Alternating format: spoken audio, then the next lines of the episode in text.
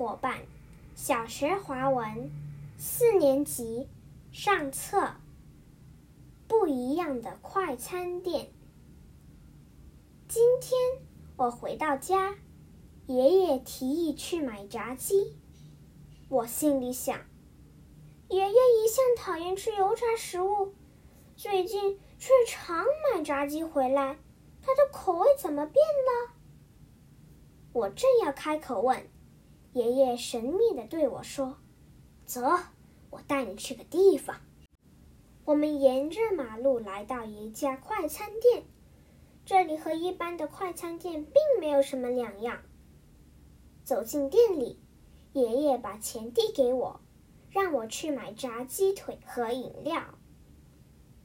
柜台前站着两个服务员，我对其中一个说：“两份辣味炸鸡腿和两杯鲜橙汁。”服务员没说话。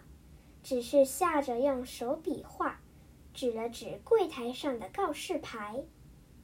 我以为他没听清楚，便提高音量重复了一遍。服务员依然没说话，还是指着告示牌。这时，我才注意到牌子上的文字：“本柜台由失聪人士为您服务，请用菜单点餐，谢谢。”我真笨，原来爷爷不是爱吃炸鸡，而是要支持这家不一样的快餐店。